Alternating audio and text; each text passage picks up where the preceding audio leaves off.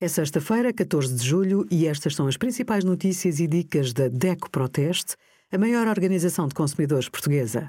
Hoje, em DECO.proteste.pt, sugerimos viajar em low cost, manual de instruções, como escolher alimentos mais saudáveis e até 20% de desconto nos espetáculos Yellow Star Company com o cartão DECO+. A nódoa de protetor solar é difícil de sair da roupa. Primeiro, limpa a zona afetada com detergente manual para loiça.